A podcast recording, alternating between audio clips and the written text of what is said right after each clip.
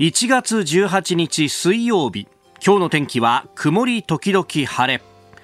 日本放送飯田浩二の OK 工事アップ。朝6時を過ぎました。おはようございます。日本放送アナウンサーの飯田浩二です。おはようございます。日本放送アナウンサーの新業一華です。日本放送飯田浩二の OK 工事アップ。この後8時まで生放送ですえー、冒頭電車に関する情報が入ってきております。JR 山手線ですが浜松町駅と新橋駅の間で行った信号確認の影響で、えー、内回りの電車運転を見合わせております、えー、運転再開の見込み立っておりません、えー、ご利用の方ご注意いただければと思います、えー、JR 東日本のホームページによりますと係員が現地に向かっているということでまあそうなってくると信号確認ですが随分と影響がありりそうだなという感じです。特にこの山手線、えっと、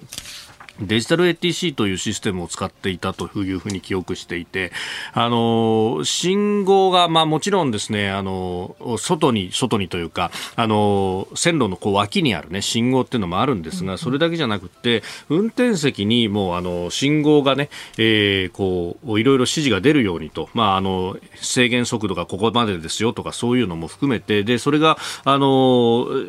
列車のこう運行の制御も一部担うと、要するにこの信号の示した速度よりも超過した場合はあの自動的にブレーキがかかるみたいなね、えそういうこう運用しているのでここが影響を受けるとなると結構ね今までのこの信号確認とは違う形になっちゃうかもなというちょっとまだあの詳細が不明なので何ともわからないところではあるんですが、まあ、あのそういうことがあるんで信号確認なんだけど内回り電車全部見合わせているということになっているのかもなということが思うところです。今、係員の方が現地に向かって確認をすると、まあ、これからまたいろいろね、情報が出てくると思いますんで、えー、ご利用の方ご注意ください。えー、情報入り次第またお伝えしてまいります。山手線内回り全線運転見合わせとなっております。さあ、あのー、今週ですね、えー、まあ、防災ウィークと、冬の防災ウィークということでお送りしておりますけれども、はい、まあ、1週間の投資企画でいうとですね、うん、まあ、いつもね、番組をお聞きの方はわかるかもしれませんが、あの、黒木瞳さんの朝ナビ、それから、はい、えー、肌美子さんのいってらっしゃいは、うん、あ1週間の、まあ、投資企画というか、まあ、朝ナビの場合は投資のゲストでね、えー、お送りするという形に毎週なっておりますが、はい、今週はですね、ここが、あの、ツイッターのタイムラインを見ていても、書き込みが異常に伸びると。えー、えー、あのふなっしーが。あのふなっしーが、えー、千葉県船橋市非公認、ご当地キャラ。えー、えー、1週間のゲストということで出ております。うん、いや、正直、あのですね、あの、どちらかというと、動きでいろんなものを表現するふなっしーなだけに、どうなんだというふうに、えー、言っておったんですが、はい、これがやっぱり味わい深いね。いいですね。もう雰囲気ガラッと変わって。えー、でしかもこう何事もなかったかのようにこう飯田さんがまたニュース7時またぎで話し始めるっていうのが さっきの時間は果たしてみたいな。何だったんだみたいなね。月曜日はねあの須田さんとこう、はい、その聞きながら須田しとかって言いながらちょっと遊んでましたけど 実は実はね、ね、スタジオの中ではねスタジオの中ではスタジオの中ではね遊んでたりもしましたけどいやあの声のですね、その圧の強さというか、うん、えー、あと、時折見えるですね、うん、えあのなんというか、うん、裏声でないふなっしーのね、表情だとかっていうのが、こう、声に出てくるあたりが、やっぱり返事だとかに、はい、いろんなものが宿るんだ。宿る。宿るんだ。これ宿るんだよ。何かに戻るとかそういうもんじゃないんだよ。そうです。まあまあまあ。ね。で、そのふなっしーがですね、なんかあの、やっぱりテンションが高いと、それにあの、黒木瞳さんも引っ張られるんだなと。ね本当ですね。あの黒木さんでもやっぱり引っ張られるんだっていうのが、やっぱり声のトーンがいつもの落ち着いたね、えー、感じ、まああの、朝の雰囲気っていうものも意識してくださってるとは思うんだけど、はい、だからやっぱりこう、だんだん黒木さんの声が、トーンが高くなってる感じがあるので、そでその辺も含めてですね、えー、聞きどころ満載だなと。えー、いよいよですね、はい、今今日、今日からね、えー、今日明日明後日とまあ3日ありますけど、今日あたりからですね、あの、いろんな体当たりの原点だとかっていうところに、佳境に入っていくらしいよと。いや、ふなっしー本当すごいですからね。ふなっしーさ、うん、もう、若手芸人どころの話じゃないよねじゃないですよね。なんか昔みたいなのが、こう、後ろがどんどんこう爆発するのをこう走り、走って逃げるみたいな全速力で。ゆゆるキャラのやることじゃないだろうみたいなね。でも動きもとってもアクロバットで、うん、びっくりするぐらいジャンプしますよね、本当に。あれはさ、うん、やっぱりこう、相当な筋肉がないとできないもんですか？いや、無理じゃない。だってね、わかんないですけど、その重重さっていうか、うん、その感覚っていうのは、ね、まあもちろんね、ふなっしーに筋肉があるかどうかも含めて、もうわからないですよ。まあ、その辺はね、えー、キャラですからね、わ、からない、えー、ですけれど。やっぱもし、あの、対面したら触ってみたいの触ってみたいですね。やっぱりどね体のバネとかどうなってるんだろうみたいなのは、ね、気になるところですよね。構造上の。構造上の。ええ、まあまあまあ、あのね、えー、一応売れたんだということと、そしてそれが確か中国製だということまで、あの、インタビューの中では明かされているらしい。えー、まだあの、ラジコのタイムフリーなので月曜火曜分も聞けますんで、ぜひお聞きいただければと思います。あなたの声を届けますリスナーズオピニオン。この傾向ジアップはリスナーのあなた、コメンテーター、私、田新行アナウンサー、番組スタッフ、みんなで作り上げるニュース番組です。えー、ぜひメールやツイッターでご参加いただければと思います。まあ、ふなっしーについてはですね、本当皆さんお好きですね。いろんなあ書き込みをしてくださってます。ありがとうございます。ありがとうございます。ええー、この後、6時40分過ぎ、はい、えー、黒木ひとみさんの遊びのゾーンで、登場どうした？昨日あのディレクターが言っていたのがあのマイクがちゃんとこう当たっているかどうかがあって言ってましたよね、ねそういえば。ふなっしーのあの声は、まあ、人間のイメージだと口から出るよねってところなんだけど、ふなっしーはどこから声が出てるのかっていう。ね、マイクの設置がなかなか大変だったって。やっぱりその辺からね、うん、えー、研究をしないといけないわけだ。そうですよね。ふなっしーの研究を。ふなっしーは動きが激しいから、マイクのセンターからすぐ外れてしまうとか、そういう、ね、動き激しくて、マイクがちょっとあの傾きちゃったりとかしちゃってみたいな話もありましたね。マイクにぶつかったっていう話。あ、ありました、ありました。えー、マイクを倒したらしい。なるほど。そんな裏話を聞くだけでも楽しみだね。楽しみですね。えー、えー、さて、えー、今日のコメンテーターはジャーナリスト佐々木俊直さん。この後6時半過ぎからご登場です。えー、まずは16日月曜日から始まったダボス会議についてお話を伺います。そしてニュース7時またぎのゾーン、えー、中国 GDP 成長率2022年通年で3%、10、12月期は2、えー、3%切ったと、えー、いうことで、えー、予想を下回ったということであります。で、アメリカのブリンケン国務長官が2月に入って、えー、中国を訪問するというような話も出てきております。えさらにおはようニュースネットワークのゾーン岸田総理通常国会のテーマ、えー、防衛力強化や少子化対策議論し実行へということ。そして、えー、日銀は金融政策決定会合を今日明日ごめんなさい昨日と今日と、えー、2日間開いております、えー、さらには法制審議会。えー、強制性交罪の改正試案について、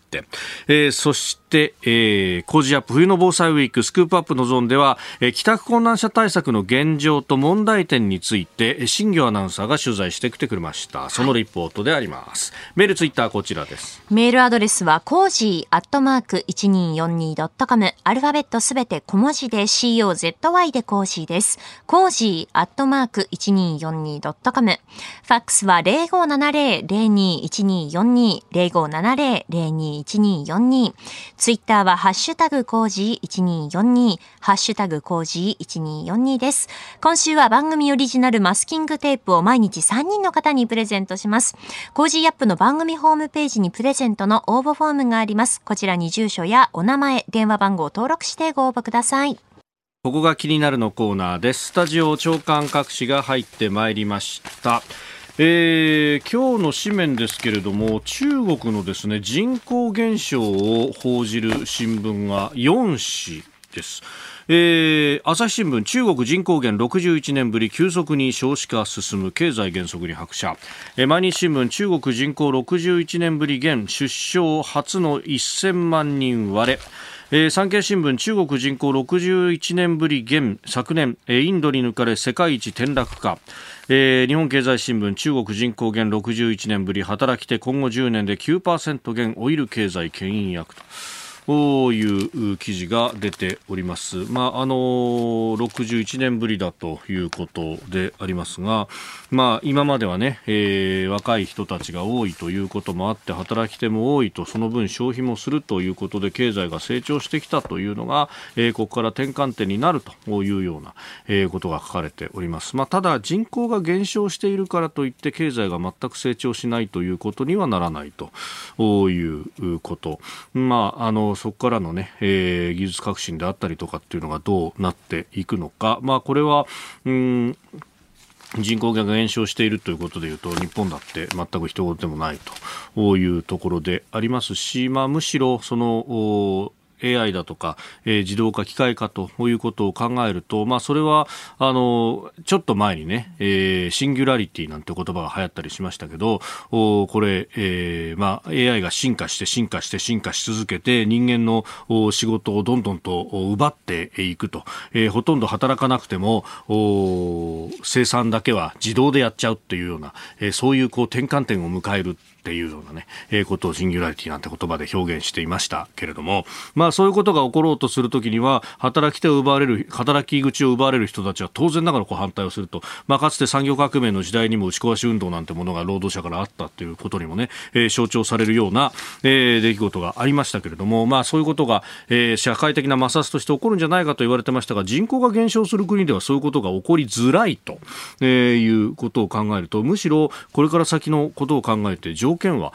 良いのではないかと、まあ、むしろそこに向かってですねイノベーションにじゃあ、えー、ちゃんと力を注げているのか、えー、企業の設備投資なのかあるいはあ政府の支出なのかと、えー、いうことなどを考えると、まあ、ここのところずっとですね、えー、緊縮を続けているこの国っていうのは千載一遇のチャンスをみすみす捨ててるようなところがあるんじゃないかと思うんですがむしろそうではなくって人口が減少すると経済が減速するんだとそっちばっかりを新聞各紙報じているようにも見えます。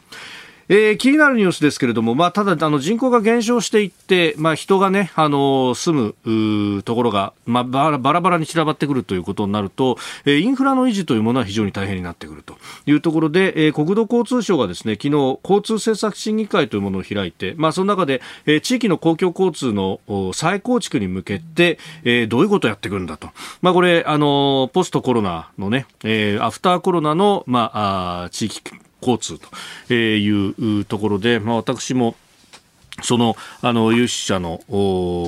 中間報告のレビューというようなところで、えー、少し関わりましたが、まあ、その全体をね、えー、司る、まあ、交通政策審議会、まあ、その中で法改正だとかあるいは新たな制度支援制度の概要というものが、えー、昨日示されたということです、まあ、今までだと個別のこの交通事業者に対して赤字補填というような形でやっていたと。で一方でまちづくり全体に関しては別の予算、えー、社会資本整備総合交付金というものを自治体に対して交付して、まあ、道路整備などに使ってきたと。まあ、ただ、これ、あの、街づくりと一体になって、この鉄道の整備であるとか、あるいはバス事業の整備というものをやっていかなきゃなんないし、で、えー、まあ、鉄道で、まあ、あ手が回らないところを細かくバスだとか、あるいはタクシー等々、あるいはライドシェアとかそういうことも、ひょっとしたら視野に入ってくるのかもしれませんが、えー、地域全体で交通、あるいは、あその先の、まあ、移動のしやすさであったりとか、それが、えー、街づくり全体に、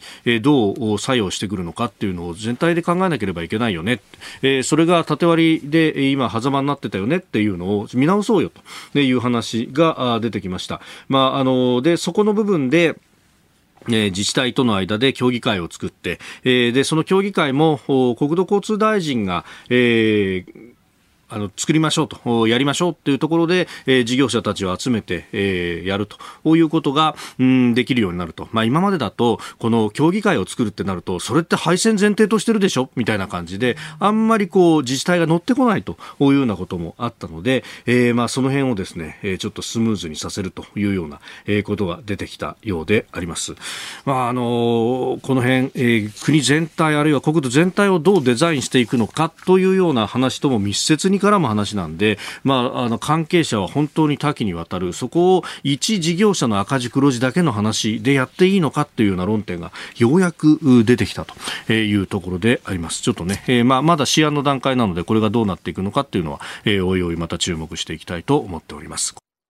この時間からコメンテーターの方々ご登場です。えー、今朝はジャーナリスト佐々木俊直さんです。おはようございます。おはようございます。よろしくお願いします。よろしくお願いします。さあ、まず取り上げるのが、16日月曜日からあスイス東部のダボスというところで始まりました、えー、世界経済フォーラム年次総会通称ダボス会議について、えー、であります。あの企業経営者だとかおよそ2700人が参加していると。今年のテーマは分断された世界における協力の姿だそうなんですが。もう分断と協力っていうね、はい、全く相矛盾する言葉をどうやってつなげるのかっていうね、えー、難しい問題ですよね。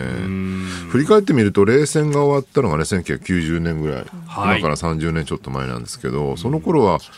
まあね、その東側って言われた社会主義権がまあほぼ消滅して、はい、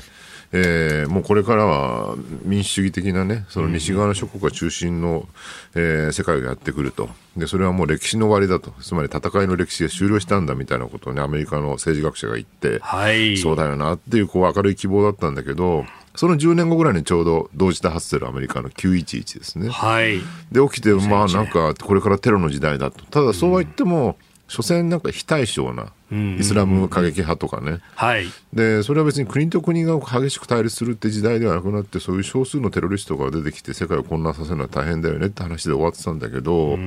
まさかこんなふうにねその本当に国対国の対象の戦争が起きるっていうのは当時は全く予想してなかったわけででこれがまあね昨年来のね、はい、ウクライナ侵攻でとうとう終わりになったかと、まあ、その前からね、中国の台頭で、はい。ね、新しい冷戦だって散々言ってたんだけど、ここに来て、ウクライナ侵攻でロシアがこういうことをして、中国とそれが結びつきっていうので、いわゆる強権国家、ね、超大国2つ、ロシアと中国っていうのがやってきて、でそれに対してどう向き合うのかっていうね。はい、で現状なんだろうな、こう国連中心みたいなのいまだに幻想を抱いてる日本人多くて、ほら、安全保障議論とかでもね、んなんか集団的自衛権必要だっていうと、いやいや、国連の安全、集団安全保障体制で十分だとかみたいなこと言ってる人いたんだけど、はい、まあ結果的に全く何の機能も今回、ウクライナ侵攻ではしてないわけですね、すね国連軍が出るわけでもなんでもなくね。でそうすると、まあ、じゃあ、ロシア、中国抜いた他のいわゆる G7 諸国とかを中心になって、はい、安全保障体制作るのかっていうと、中ロ抜きで話し合ってどうすんのよ、それっていうね、まあ、現状だって西側諸国、日本も含めて、アメリカとか、えー、NATO 諸国でね、ウクライナを支援したりとかしてるわけで、まあ、それはそれでやってるんだけど、やっぱり、なんだろう、全体的なね、その国際社会の枠組みをみんなで考えるときには、中ロは抜きでは語れないから、仲間に入れなきゃいけないんだけど、でも仲間に入れてもあまりにも人道に反することをやってる。はい、ね、先日もミサイル、対艦ミサイルのね、その集合住宅に撃ち込んだりとか、はい、ありえない人人道に反する行為をしているロシアとかね、そのウイグル問題、チベット問題を抱えている中国とか、どうやって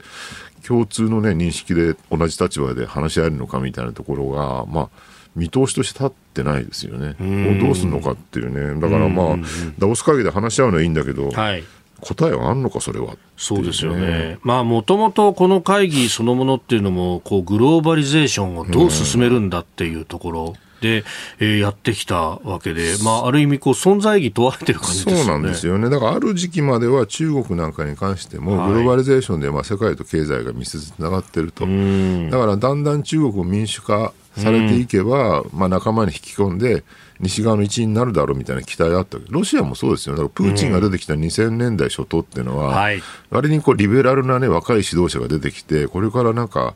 西側諸国、まあ、NATO とも仲良くできんじゃないかみたいなね、そういうこう雰囲気があったんだけど、その夢がすべて崩れ去ったのが、この2020年代の現実なわけで、うん、だからグローバリゼーションってのは、まあ、経済のグローバリゼーションはね、今後も進み、多分終わることはない。実際に中国と対立しても iPhone はやっぱり中国で組み立ってるわけですからね、ただその政治と経済が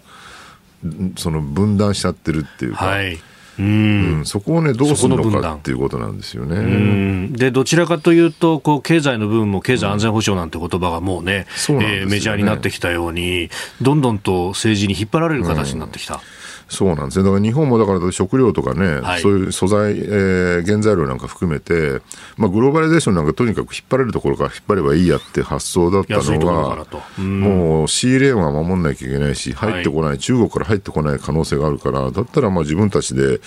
えー、きちんとね、その協力関係にある国から輸入するって方向に切り舵を切らなきゃって話になって、これまさにね、第一次世界大戦、第二次世界大戦前のですね、ブロック経済と全く同じ状況にはなってきてるわけですよね。お聞きの配信プログラムはニッポン放送飯田浩司の OK コージーアップの再編集版です。ポッドキャスト YouTube でお聞きのあなた、通勤や移動中に最新ニュースを押さえておきたい方、放送内容を少しでも早く知りたい方、スマホやパソコンからラジコのタイムフリー機能でお聞きいただくと放送中であれば追っかけ再生も可能ですし放送後でも好きな時間に番組のコンテンツを自分で選んでお聞きいただけます。毎朝6時の生放送では登場するコメンテーターの最近の活動はもちろんたっぷりとニュース解説をお送りしています。レギュラーコメンテーターに加えて専門家と随時つないで掘り下げてお送りしています。日本放送のエリア内でお聞きの皆さんラジコラジコのタイムフリーでチェックしてくださいツイッターでは最新情報を発信中ぜひフォローして番組にご参加くださいあなたと一緒にニュースを考える飯田浩二の OK 工事アップ。コメンテーターの方々と7時をまたいでニュースを掘り下げてまいります。今朝はジャーナリスト佐々木俊直さんです。引き続きよろしくお願いします。よろしくお願いします。さあまず電車に関する情報です。浜松町駅と新橋駅の間で行った信号確認の影響で運転を見合わせていた JR 山手線と JR 京浜東北線はえー、先ほど6時35分ごろに運転を再開しました、なおこの影響でダイヤに乱れが発生しております。ご利用の方ご注意ください。山手線京浜東北線運転再開しかしダイヤ乱れというところです。ご利用の方ご注意ください。電車に関する情報をお伝えしました。えー、続いて株と為替の値動きです。現地17日のニューヨーク株式市場ダウ平均株価連休の前と比べて391ドル76セント安。3万3910ドル85セントで取引を終えました。ハイテク銘柄中心のナスダック総合指数は15.95ポイント上がって1万1000飛び95.11でした。一方円相場は1ドル128円20銭付近で取引されております。えー、アメリカの金融大手ゴールドマン・サックスの予想を下回る決算を受けて企業業績への不安が広がり反落したということでありました、えー、では取り上げるニュースはこちらです。中国2022年の GDP 成長率は3%予想を下回る。中国国家統計局が昨日発表した去年の GDP 国内総生産の成長率は前の年と比べて3.0%のプラスとなりまして目標の5.5%前後を下回りました。また2021年のプラス8.4%から大きく減速しております。で、えー、同時に発表された去年10、12月期の中国の実質経済成長率は前の年の同じ期と比べて2.9%増にとどまりました。ということで、まあ、10、12月期の数字が出たんで、通年のものも出たというところなんですが、まあ、経済はそうですね、まあ、基本、直接的な引き金はもうコロナ以外の何もない、ゼロコロナ政策をずっとやっててね、はい、もうあれで大混乱して、えー、経済も停滞していたと、まあ、ここで一気にでもゼロコロナ政策をやめてですね、はい、解放したので、それが今後どっちに触れるかっていうのが、一番気になるところ、もう人もものすごい勢いで死んで亡くなってですね。亡くなってしまってますよね、高齢者中心にね。病院のベッドも大変な状況になってるみたいですけど、そこら辺と経済との関係がね、どうなるのかっていうのは一つ。ただまあ、もう少しそこの方まで見てみると、はい、そのゼロコロナの影響だけじゃなくて、多分習近平のね、はい、経済政策っていうところにも影響がすごく今後出てくるんじゃないかなっていう。うだから1970年代末に鄧小平がね、はい、毛沢東の失敗後に、えー、その経済改革開放っていう方向に舵を切って、一気に資本主義に突っ走ってきたのが、この80年代から2000年代のこの30年ぐらいだったんですけど、まあ、その鄧小平の、路線をずっとその後の国家主席は全員踏襲してきたんだけど、ね、習近平はそれをやめちゃうっっていうね、方向になって、まあ、共同富裕っていうね、みんなで豊かになろうみたいな意味だと思うんですけど、例えばアリババとか、はい、ああいうところに締め付けを厳しくして、ね、あんまりこう、金儲けさせないみたいなね。えー、だからあの CEO のジャック・マーとか、はい、一時行方不明になったと思ったら最近日本に現れてそうらしいですね、ね、この半年日本に住んでますっていうねなんか結構日本に逃げてくる富裕な中国人が今すごく多いっていうね、これが日本にとって基地なのか何なのかよくわかんないですけど、ね、まあ、とりあえず中国はそういう状況になってて、もう今後、あまりにも習近平締め付け厳しいんだったら、もはやなんかそこでビジネス展開するのは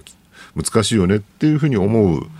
まあ、起業家とかがね、増えてきてるのは間違いないわけで、これが今後どう影響するのかっていうところはありますよね、うん、このね、アリババグループにしても、うん、まあ、あの金融子会社のアントっていうところ、これを上場するしないから揉め出して、ね、で結局、そのジャック・マー氏、創業者の、もう株式の支配率というか、うん、5割を切るどころか、10%も切ったみたいな話が報じられてました、ね、なんかもう逆に昔のような国有企業にしていきたいみたいな、ね、逆戻りしてんじゃないかというのはね。それでうまくいく方が、でこの前のね、あの、共産党大会でしたっけ、はい、えー、この3月からの、その新しい新体制が発表されたんだけど、見るとなんか、経済に強いテクノクラートが、はい、ね、追放されて、うん、習近平のお友達っていうか、まあ、仲の良い部下とかをたくさん集めてるんだけど、その人たちは果たして、ね、経済に強いのかってあんま強くないんじゃないかって指摘もされていてね、果たして中国の経済の政策の舵取りどうなるんだっていうのはね、かなり疑問視されてるっていうね、うん、むしろね、そのナンバー2だと言われている次期首相の李強氏だとか、うん、えー、北京のトップだった蔡奇氏だとか、うん、ゼロコロナ政策で経済ぶっ潰した人たちばっかりですよね。ですよね。しかも地方経済しか経験してなくて、うん、中央でね、その経済をコントロールするって経験がない人たちなんで、どうなんだ、大丈夫なのかっていうのは散々言われてる。だからなんか多分習近平って毛沢東になりたいんだろうなっていうね。すべてを自分がコントロールしてっていうね、はい、でもそのコントロールしてもうまくいかないから習近平じゃなくてあの鄧小平はね、ね、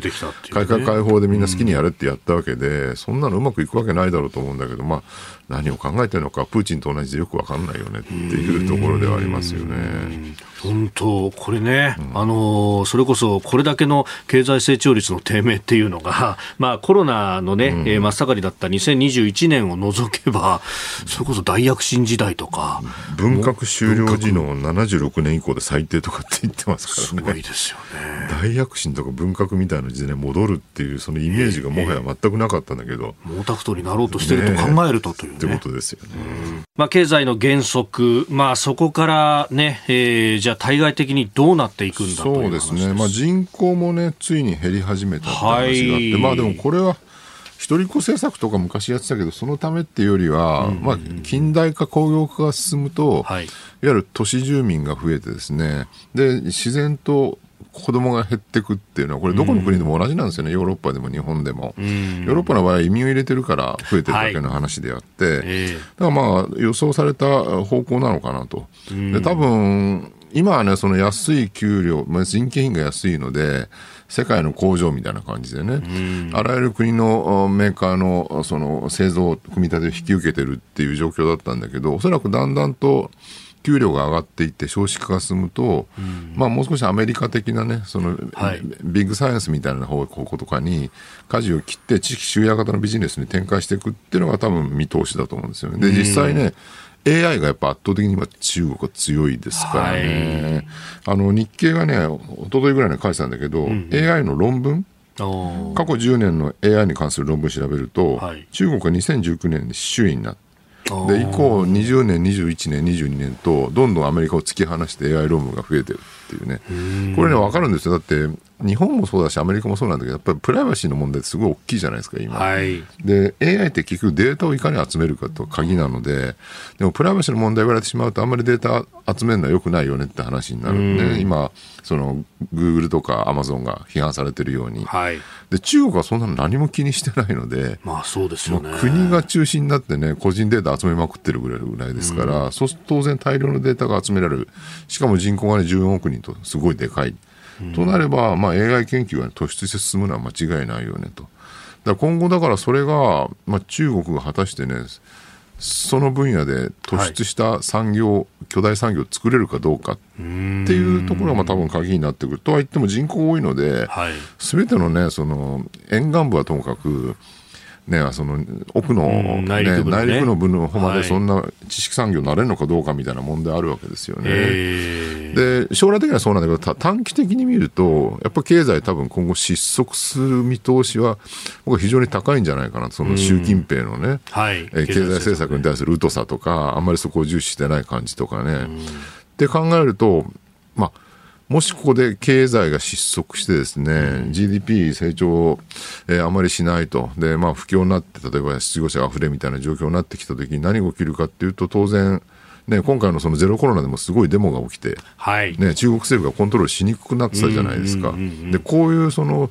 政府がコントロールできないデモとかが今後また増えてくる可能性は当然あるわけ。習近平に対してはノーもノーを言ってもいいんだっていうね、はい、その文化というか機運が高まってくる可能性があってでそうなると一番怖いのはその国内の不満の声をされるために対外的に強く出るっていうね。もうどこの国でも必ず同じことやるんですけれど、はい、韓国だってそうだしね中国も今までずっと散々やってきたわけで、でその時にね台湾有事の心配が一番、えー、出てくるのかなと、ここでね、その国内の不満の声を、えー、抑えるために、台湾を再占領してですね、はい、えー、国民にそれを知らしめるっていうところに行くかどうかってことですよね。強いリーダーなんだぞと。そうなんですよね。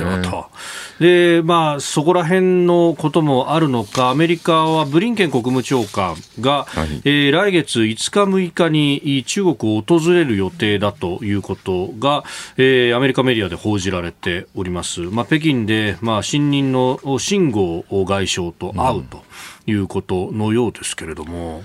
戦狼外交っていうね、はい、戦う狼って書くんだけど、うん、まあ、要するに対外的に強く出て、はい、で国内に、ね、中国は偉いんだってことをこう、ね、みんなに知らしめるみたいな外交方式をやってきて、さすがにこれうまくいかないだろうって言われてね、批判が高まってるんだけど、うんうん、この3月以降のね、はい、新体制、まあ、外相も変わりますけれども、えーそれを継続するのかどうかっていうね、うそこが多分一番注目を集めてる。だ今回のだからブリンケンとの、はい、その対談ね、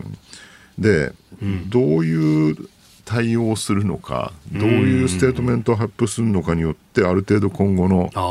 中国のその戦狼外交的なものに進むのか、はい、それともう少し融和的に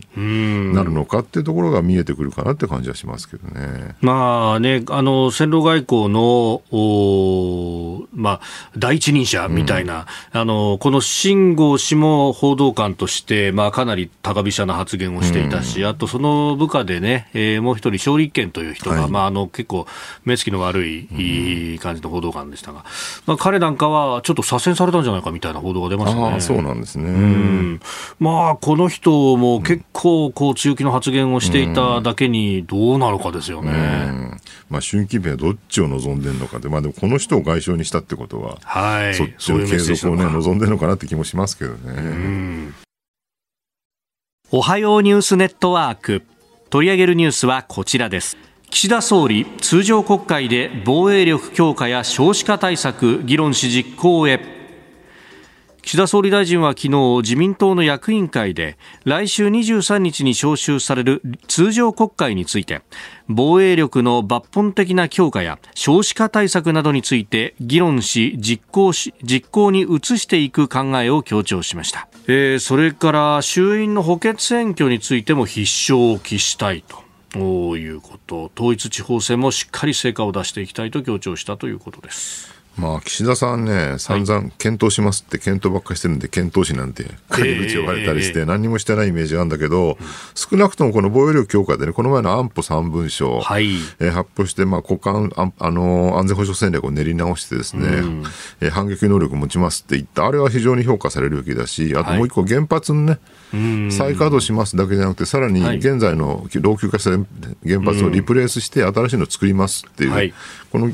エネルギー政策とと安全保障政策に関して僕すごい高く評価すべきじゃないかな。もう戦後政治のね総決算をね、えー、安倍さんがやろうとしたことをちゃんと一歩進めてるって意味では評価されるべきなのかなと思うんですよね。ただねこの少子化対策がね、はい、どうなのかなって異次元の少子化対策ね、えー、誰かがツイッターで、え、二次元の少子化対策とか言ってて、二次元の少子化対策なんだよみたいなね。あの、まあ、異次元の金融緩和に習って言ったんだと思うんですけど、はい、多分おそらくイメージとしては、あの、予算をね、多分倍増させるっていう話で、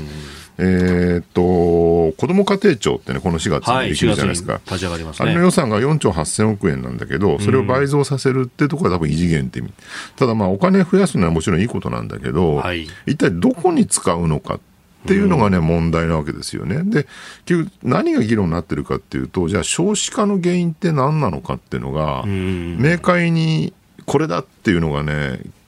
正解がないというか、人によって言ってることが違うと。はい、例えば、麻生さん、副総裁の麻生太郎さんがこの前、えー、なんかの演説でですね、はい、晩婚化、ね、要するに結婚する年齢が遅くなったことが少子化の原因だと、最大の原因だっていうふうに言ってると、はい、まあ確かにね、出産時の女性の年齢がね、昔は二十歳ぐらいで結婚したのが、今30代とかになってくると、はい、まあ、産める子供の数は当然、ね、昔3人埋めたのが今1人になるとか、そういうことは起きますよね。っていうことを言ってるのは、確かにそれは一つの要因なのかもしれないんだけど、一方で、よく議論になっててね、そうだなと思うのは、はい、その結婚できないから子供を産めない。だから今、ほら、アンダークラスって言われるアンダークラスじゃなくて、年収200万以下で働いてる非正規雇用の人で、もう今、国内に1000万人以上いるって言われてると、はい、でそういう人たちがね、じゃあ結婚して子供を産むってビジョンを持てるのかっていうと、現実には持てないわけですよね。でそうすると結局その非正規雇用とか収入の少ない人たちが増えてること、まあ、経済が成長してないことが少子化の原因っていうことも言えなくはないわけで、だったら、ね、その少子化対策で、すでに結婚してる夫婦に対して支援してもあんまり意味ない。んじゃないかっていうね。で今回のその少子化対策何するかっていうと、まあ、基本的には経済支援で、例えば、あその子供を産むと児童手当を出すとか、はい、えー、あるいは幼児教育とかですね、保育園のサービスとかに対して支援するとか、うん、そういう話で、どれもやっぱり、その、結婚した後に、じゃあ子供を産みますかどうかってことを考えたときに、じゃあお金支援してくれるなら産もうかっていうところを支えると、もちろんそれはね、効果はないわけではないと思うんだけど、一方でそこまで至ってないね。はい、だから結婚も到底できないと、子供を持つなんてビジョンも持てないっていう人たちがいっぱいいるっていう状況をもう少しなんとか改善しない限り抜本的な少子化対策にはならないんじゃないかなってね。あのね昔はほら貧乏子だくさんみたいなね、はい、言葉があってそれはまあ、高度経済成長時とかその前ぐらいですかね、例えば農家なんかも典型で、うんはい、まあ、子供に働かせてたから、働き口を増やすって意味で貧乏人の子だくさんみたいなのあったんだけど、今逆に子供産むとね、お金かかっちゃうから、はい、から実際僕自分の周囲とか見渡してみてもいわゆるパワーカップルっているじゃないですか。弁護士同士とかね、はい、大学の先生同士とか。世帯年収が2000万とか3000万とか。いくそういう家の方が、ね、意外に子供3人ぐらい産んでたりとかしてだからパワーカップルの方が子だくさんっていう時代になってるからもうそこはね昔の貧乏子だくさんとは全く違う時代状況になってる。そこをまず認識してじゃあそのパワーカップップルに子供をたくさん産ませる法政策なのか、はい、それともその、ね、経済的困窮して結婚できない人たちを支えるのかっていうね、そこをもう少し明快に、まあ、全部をそこ、ある一点に投入するって話じゃないと思うんだけど、どこを押せ押せばどこがうまくいくのかってことをもうちょっと全体のロジックを示さないと、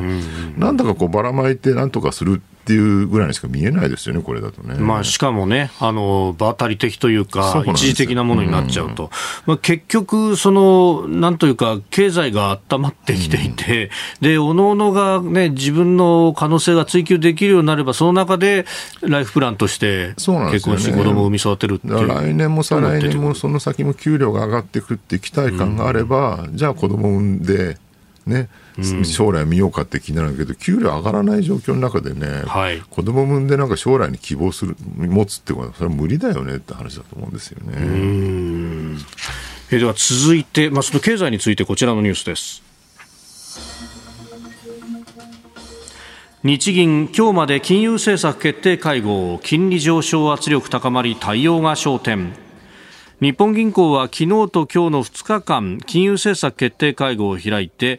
金融政策の方向性物価の見通しなどについて議論をしています。先月に続いてさらに金融政策を修正するのではないかという見方を背景に市場では金利の上昇圧力が高まっていて日銀の対応が焦点となります。別に金利を上昇させるつもりはないと言い続けてるんだけど、まあなんか多くのメディアやマーケット関係者は金利上昇するだろうと言い続けてるんで、それをもって金利の上昇圧力が高まってるっていうのは、なんか自分で自分の尻尾を食ってるような見通しだなとちょっと思うんですけどね。まあむしろ市場関係者とかがそっちにベットしてかけてると。でそれでお金をこう張っていると。だからこそこうなってくれたらいいなみたいな記事になってます、ね、それは日本の経済が良くなるかどうかって話じゃなくて、はい、単なる投機的な行動に過ぎないよねと、まあ、一方でじゃあメディアはなんであんなに金利上昇って言いたがるのかっていうと、それはそれでまた別の引力がね、働いてそうな気もしますけどね。だ問題は多分、今の黒田総裁は多分今後もね、金利上昇させるつもりはないっていうのは間違いないんだけど、はい、4月にまあ人気が切れて、それ以降、誰が日銀総裁になるかによって、全く180度がらりと変わるよねと。はい、どうなんですかね、これ、今のところ言われてるのは、もはや黒田さんのようなニフレ派の人は、総裁にならないんじゃないか見通しが。高いみたいで、そうすると一気に金利上昇してね、金融引き締めに回るんじゃないかっていうね、見通しを言ってる人が多い、でもその見通しを言ってるのも、観測気球なのかなっていう。ね、あの昨日あたり報じられていましたが、2月10日を軸にして、この日銀の政府総裁の後任人事案について、えー、国会に提示するんじゃないかと、2月の10日に提示ってことになると、もうあと1か月切ってるわけですよね。そうですよね。もう3週間ぐらいですか。ね、これ一体誰が決めんのかっていうね、そこのなんかプロセスが今一つよくわからない。はい、えーで、多分ね、うん、まあ、誰になるかどうかは、まあ、現時点では何も言いようがないんですけども、え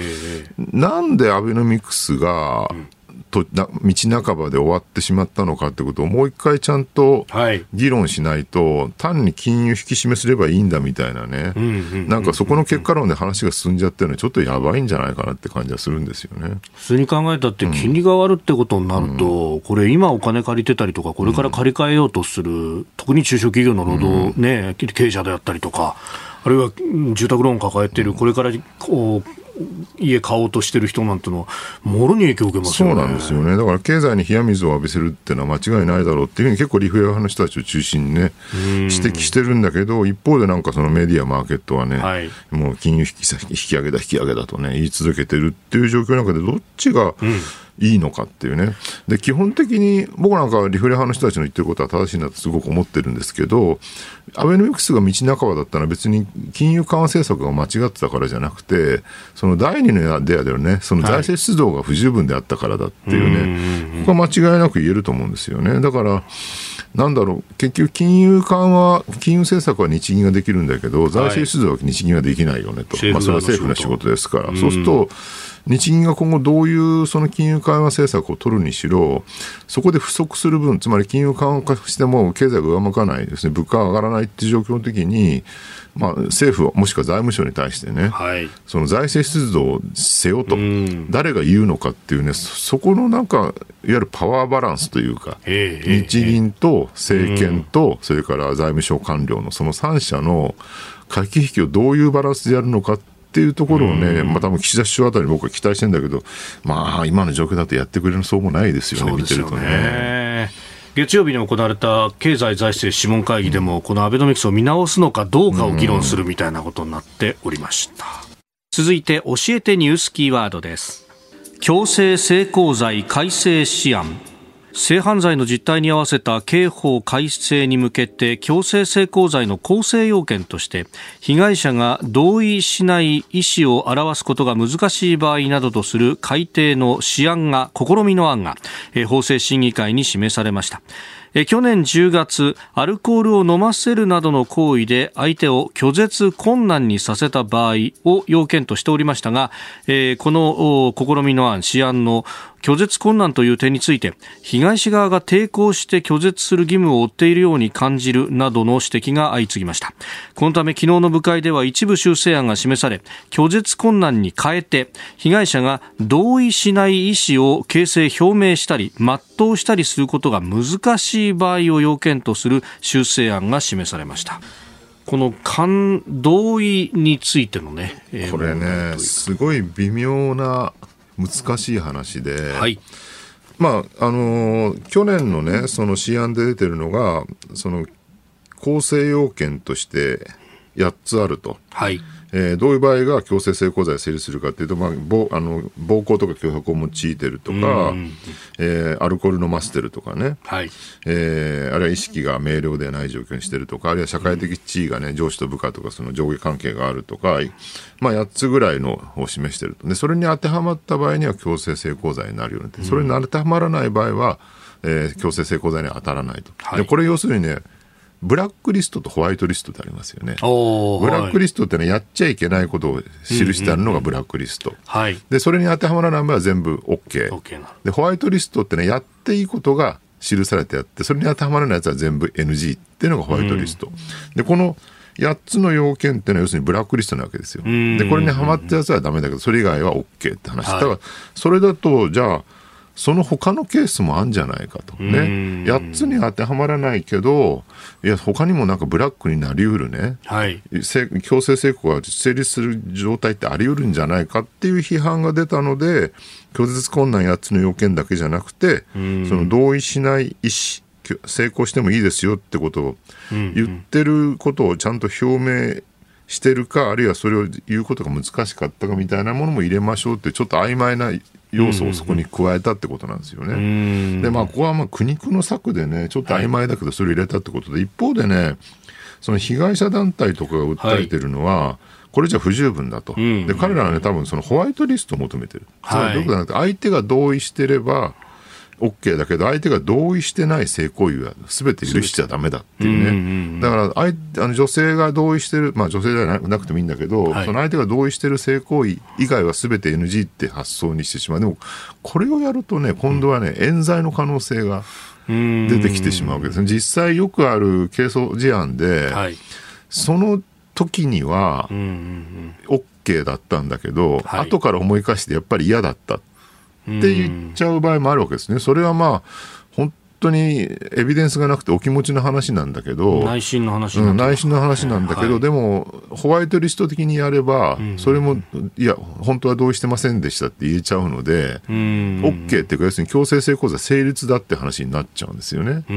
でそれはねその男の方から見たらいやあの時 OK って言ったじゃんみたいなこと水かけろになってしまうし、でそれで罰せられてしまうとねすごく冤罪的なことにもなってしまいかねないっていうね、この議論でもね難しいんですね。それとまたね、お前はレイプする男の味方をするのかみたいなこ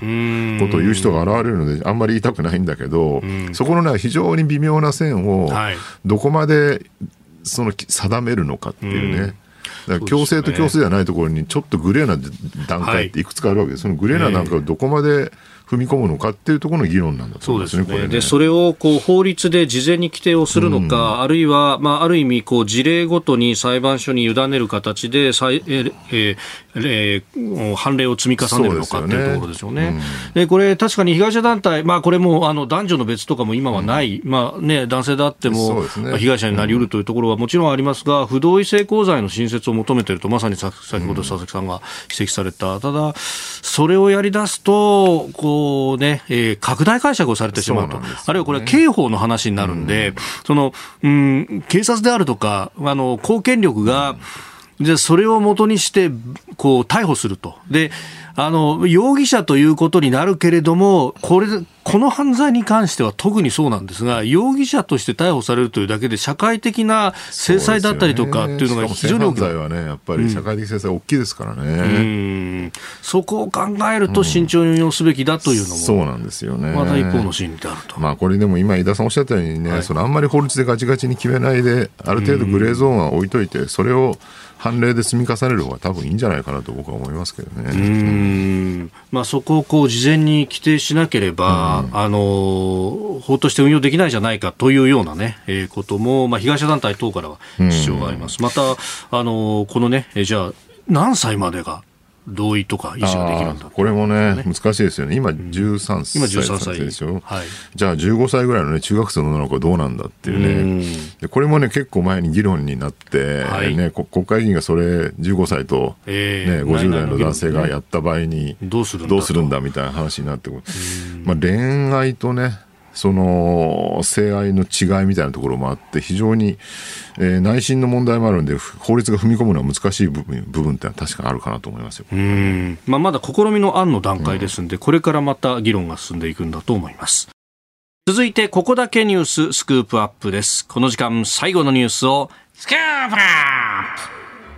コージーアップ冬の防災ウィーク。帰宅困難者対策の現状と問題点。え昨日1月17日阪神・淡路大震災から28年を迎えたということもありまして今週の OK コージーアップは冬の防災ウィークと題しまして改めて様々な角度から防災について考えます。3日目の今朝は防災をテーマとしました東京千代田区の広報誌についてあるいは帰宅困難者について新業アナウンサーのリポートです。はいあの去年の夏なんですけれど、はい、あの飯田さんがお休みした週に、ははあの産経新聞で千代田区の広報誌があのエヴァンゲリオン風の紙面で防災を喚起しているというこう記事を見つけて、あこれ面白いなと思って番組のオープニングでご紹介したんですね。今ちょっとちょうど手元に去年の8月5日号の、えー、千代田区の広報誌があるんですけれども、こう千代田区のビル群の写真になっていて、こう空が赤く染まっていて、あのこの文字の雰囲気からしてもこうエヴァンゲリオンという感じがするんですよね。このなんかさあの太い明朝体みたいなの、ね、そうそうそうそう。にもエヴァンゲリオンな感じだよね。死と襲来という感じが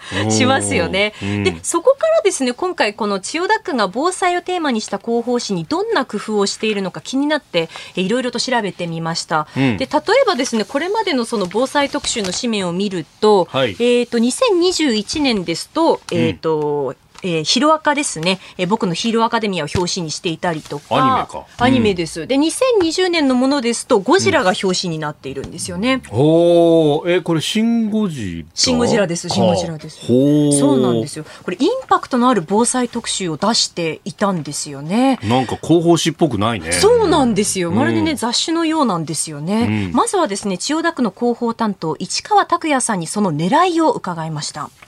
当時広報誌の越読率っていうのが23区でもそんなに高くはなかったっていう現状もありまして落ちてきているっていうのは世論調査ではっきり分かっておりましたので区民の方に読んでいただける広報誌を目指そうといったことで紙面改革が始まったと。その際に広報課の皆さんと区役所の屋上で区内の風景を撮影していたんですね。でそこで夕焼けをまあ目にした時にアニメのワンシーンにとてもシンクロしたため、まあ、この段階でエヴァ風でいこうという形で決めました。上の方々の反応っていうのはどうだったんでしょうか、はいそうですね、うん、えー、割と広報校長課の中ですと、はい、いいねといった意見が多数派で、区長もこれエヴァ風じゃんということですごい好評な意見をいただいたってこともあの耳にしてましたので、進めていきました。なるほど。この紙面改革というのが2019年10月頃からこう始まっていったそうなんですけれども、まずこう表紙インパクトあるものにして手に取ってもらって中身を読んでもらうという、まあ、そのきっかけのために表紙には特にこだわってるんですというふうにおっしゃってました、ね、昔だったらね、そんなアニメを候補誌に使うなんて何事だとか言ってくる年配者がいっぱいいそうだけど、もはやなんかアニメアビアンガリもそうだけどもう日本のを代表する国民文化になってしまって、ね、もう中年の男性でもそんなの全然 OK みたいなね、時代の変化面白いなと思いますよね。そうですよね。やっぱりその命を守る取り組みというのは各自治体いろいろやっぱり行っているんですけれどもこれをどうやって知ってもらうかというのが大きな課題になっていて、まあ、その知ってもらうための一つのこうきっかけ取り組みの一つが読まれる広報誌ということみたいなんですよね。でこのエヴァ風の広報誌は、まあ、先ほど話したように産経新聞にも取り上げられていたんですけれど、うん、SNS, SNS 上でも大きな話題に実はなっていたんですよね。でこの紙面の中で訴えていた千代田区の防災対策特に肝になってくるのが帰宅困難者についてなんですよね。あの東京都では調査によって建物が燃えない不燃化が進んで大規模な炎症火災の危険性が少ないと認められた地域を、えー、地区内残留地区に指定しています。まあ、つまりは地震が発生した時にすぐに避難を開始するのではなくって会社や家施設にとどまることを求めているんですね。で千代田区は区内全部が全域がこの地区内残留地区に指定されています。でその他にも、まあ、中央区ですとか江東区あと港区などの湾岸地域西新宿のオフィス街などでも、まあ、全域ではないんですけれどそのままとどまるように指定されています。えそれでは千代田区の場合区内の会社や学校に通う人あとたまたまこう地震発生した際に千代田区に来ている人は大地震に見舞われた時にどうしたらいいのか、え千代田区災害対策危機管理課の古橋修介さんにお話を伺いました千代田区は国内でも有数のオフィス街でして令和2年度の国勢調査によると中間人口が約90万人に上るとされております。地区内残留地区で不燃化が進んで基本的にはまずその場で待機していただいて安全を確認していただくのがまず一番ということをご案内した上で発災後72時間については救急の方々などの負傷者搬送ですとかそういった活動が特に優先されるべき時間帯ですので一斉帰宅を抑制して会社などにしっかりとどまっていただくこととどまっていただけるためにあの3日分程度備蓄を各会社でしていただくこと一斉帰宅が起きないように事前にしっかり周知をしていくというような取り組みを重視するようになりました。あの中間人口90万人という言葉が出てきたんですけれども、うん、まあ、まあそうなんです、うん、昼間。ただこれ全員が帰宅困難者になるというわけではなくて、まあ50万人が帰宅困難になると言われてるんですね、その中でも。で、その対策として千代田区では区内にある省庁やビル、一般企業などに建物のエントランスやロビーなど開けた場所で一定の人数を受け入れるように協力を呼びかけています。で、この帰宅困難者の受け入れ場所の協定を結んだ施設、東日本大震災をきっかけに101施設まで増えたんだそうです。千代田区は東京都の他の地域よりも協力関係だいぶ進んでいるんですけれども、うんうん、えあと6万人分ほど受け入れのスペースが足りないということでしたね。で千代田区がこうしたこう残留地区になっていること、まあ、どれぐらい知られているのかということをですね、えー、2020年に区が調査したところ区内の事業者の29%が知っている、うん、71%が知らないという回答でした。7割知らないそうなんです。で知っているで答えた人の割合というのは従業員の規模が大きくなるほど高くなって、まあ、300人以上の事業所会社や団体あと病院などあのそういった組織では64%になったということなんですが、まあ、まだまだその区内の認知度、まあ、足りてないところがあるということなんですよね。なるほどねまあ、なので、まあ、残留地区なんですよということを知ってもらってその上でその帰宅困難者を受け入れてもいいですよという企業をさらに増やしていくことも今後の課題になってくるのかなと思います。千代田区ってじ住民はね、区民は6万人ぐらいしかいないですね、確かね。あなるほど、なるほど。でも、中間人口は90万人って15倍ぐらい。いるっていうね。だ普通ほら区の広報誌っていうとなんか住んでる人が読むみたいな。そうですね。ね自分の勤務先の広報誌ってあんまりイメージない。イメージないですよね。だからこうやって表紙をね目立つ感じにして多分会社のね、オフィスに置いたりとかしてあるんだけど目につかせるっていうのは結構大事なんじゃないかなって。地下鉄の駅にあったりとかね。そうですよね。実際にあの去年の8月号こう開いてみると、まあ、企業そして地域学生の防災に対する取り組みをこう特集しているので。そうか。神田とかあの辺り大学も多いもんね。そうなんですよね。まあ、東日本大震災の時もね、うん、結構こう帰宅困難者がたくさんですね、あの時もね、みんな大行列をして道歩いてね、夜通し歩いてなんて人も結構いらっしゃいましたからね。ツイッターでほら、どこにトイレがあるとか、どこのバス動いてみたいな情報交換がされたりとかね。うんうんうんうんなかなかお住まいの地域のその防災対策だったり避難所というのは知っていても、その勤めているところのあの詳しいことというのはなかなか確かに知らないなというのも私もハッとしたところでした。えー、冬の防災ウィーク今日は帰宅困難者となる地区内残留地区についてとその周知の取り組みについてお送りしました。あなたと一緒に作る朝のニュース番組飯田浩二の OK コージーアップ日本放送の放送エリア外でお聞きのあなたそして海外でお聞きのあなた今朝もポッドキャスト YouTube でご愛聴いただきましてありがとうございました。飯田浩二の OK コージーアップ東京有楽町日本放送で月曜日から金曜日朝6時から8時まで生放送でお送りしています。番組ホームページでは登場いただくコメンテーターのラインナップや放送内容の原稿化された記事など情報盛りだくさんです。また公式ツイッターでは平日は毎日最新情報を配信中。ぜひチェックしてみてください。そしてもう一つ飯田浩二アナウンサーが「夕刊富士」で毎週火曜日に連載中。飯田浩二の「そこまで言うか」こちらもぜひご覧になってください。忙しい朝そして移動中。ニュースを少し深く知りたい時。ぜひ AM、FM、ラジコはもちろん日本放送のポッドキャスト YouTube でお楽しみください。